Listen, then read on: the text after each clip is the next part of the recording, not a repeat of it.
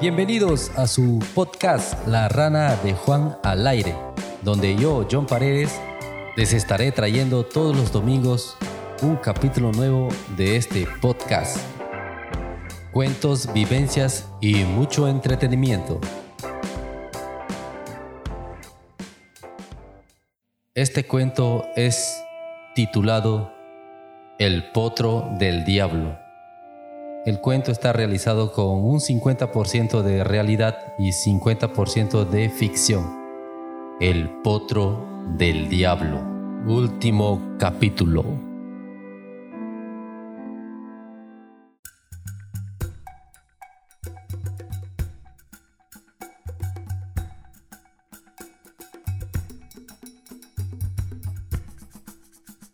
Los sábados por la noche en el distrito de Juan Guerra las personas acostumbraban a ir a pasear.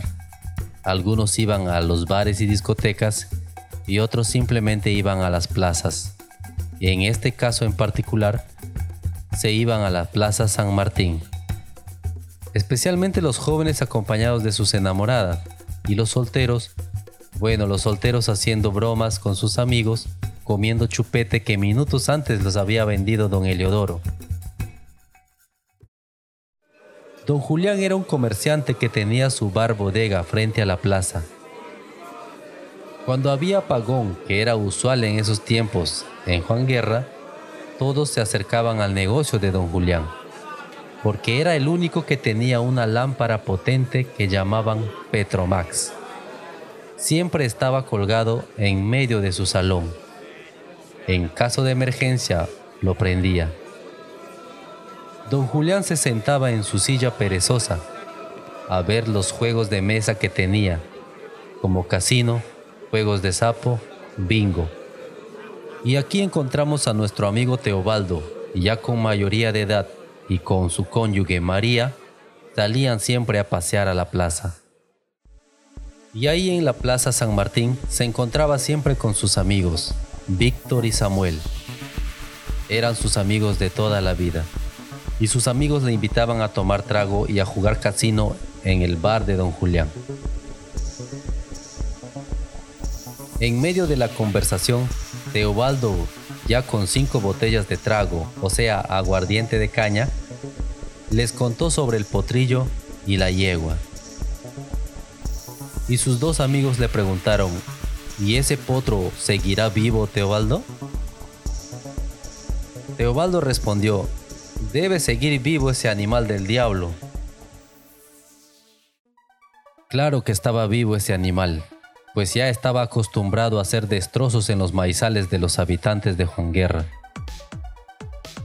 Nunca lo podían encontrar.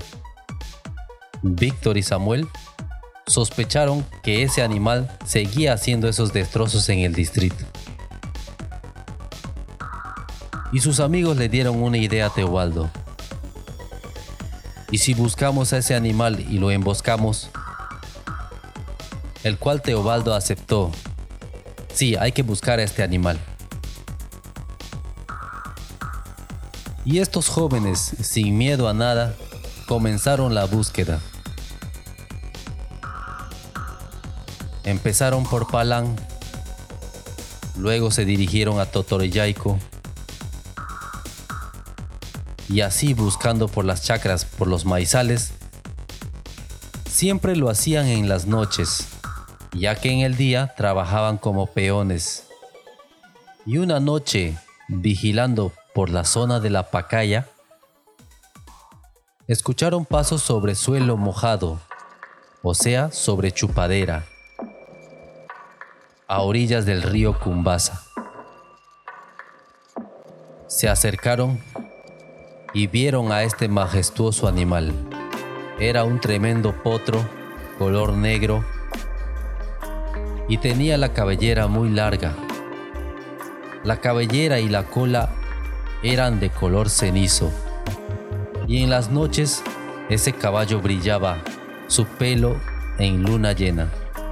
Entonces decidieron atraparlos con las sogas que llevaron, y haciendo lazos como de vaqueros, lanzaron hacia el cuello del animal.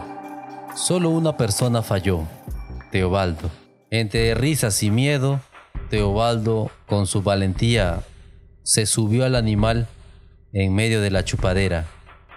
El animal se asustó, comenzó a querer correr, pero no podía.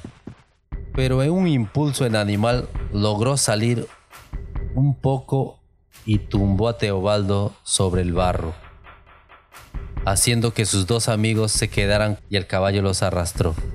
Y vieron que Teobaldo no se podía levantar, así que lo soltaron. Fueron a ver a Teobaldo y se dieron cuenta que en la canilla se había hecho una herida. Entonces regresaron al pueblo. Cuando llegaron al distrito, comenzaron a decir a las personas el destrozo que habían causado en sus maizales era por el potro que vivía en el monte. Entonces un agricultor llamado don Emilio le contrató a Teobaldo para que vigilara su maizal en las noches. Don Emilio tenía una plantación de maíz cubano en la zona de Palán.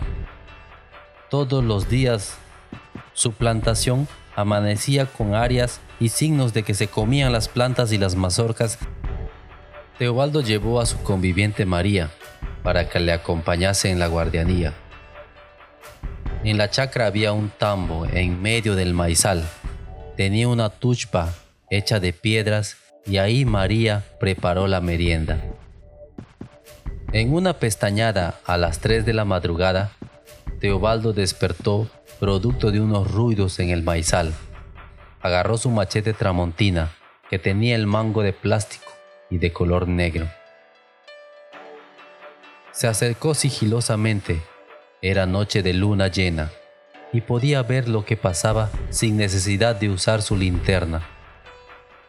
Pues ahí estaba el potro nuevamente haciendo sus andanzas. Mientras comía las mazorcas, los zancudos le picaban en la nalga y el animal sintiendo las picaduras lanzaba pequeñas patadas hacia el piso, haciendo que salpicara tierra sobre la hierba del maizal. No podía creer que un solo animal hiciera todo ese daño. En ese momento, otra vez su corazón sanguinario comenzó a latir cada vez más fuerte y tomó la decisión de cortarle el anca como lo hizo con la madre y acercándose lentamente, y en el momento en que ejercía el acto desalmado, el potro se dio cuenta y lanzó una patada al mismo tiempo, y el machete chocó en su casco izquierdo, rompiendo el machete en dos partes. Parte del machete rebotó hacia el cuello de Teobaldo, cortándole la garganta. Ante tal grito de dolor, María despertó y encontró a Teobaldo en el piso con las dos manos en el cuello, tratando de tapar su herida y retener la sangre. María se dio cuenta que ya no podía hacer nada porque estaban a 45 minutos caminando hacia el distrito, o sea, hacia la posta médica. Así que María decidió acompañarle en su último respiro a Teobaldo y abrazado ante esa luna llena, Teobaldo murió.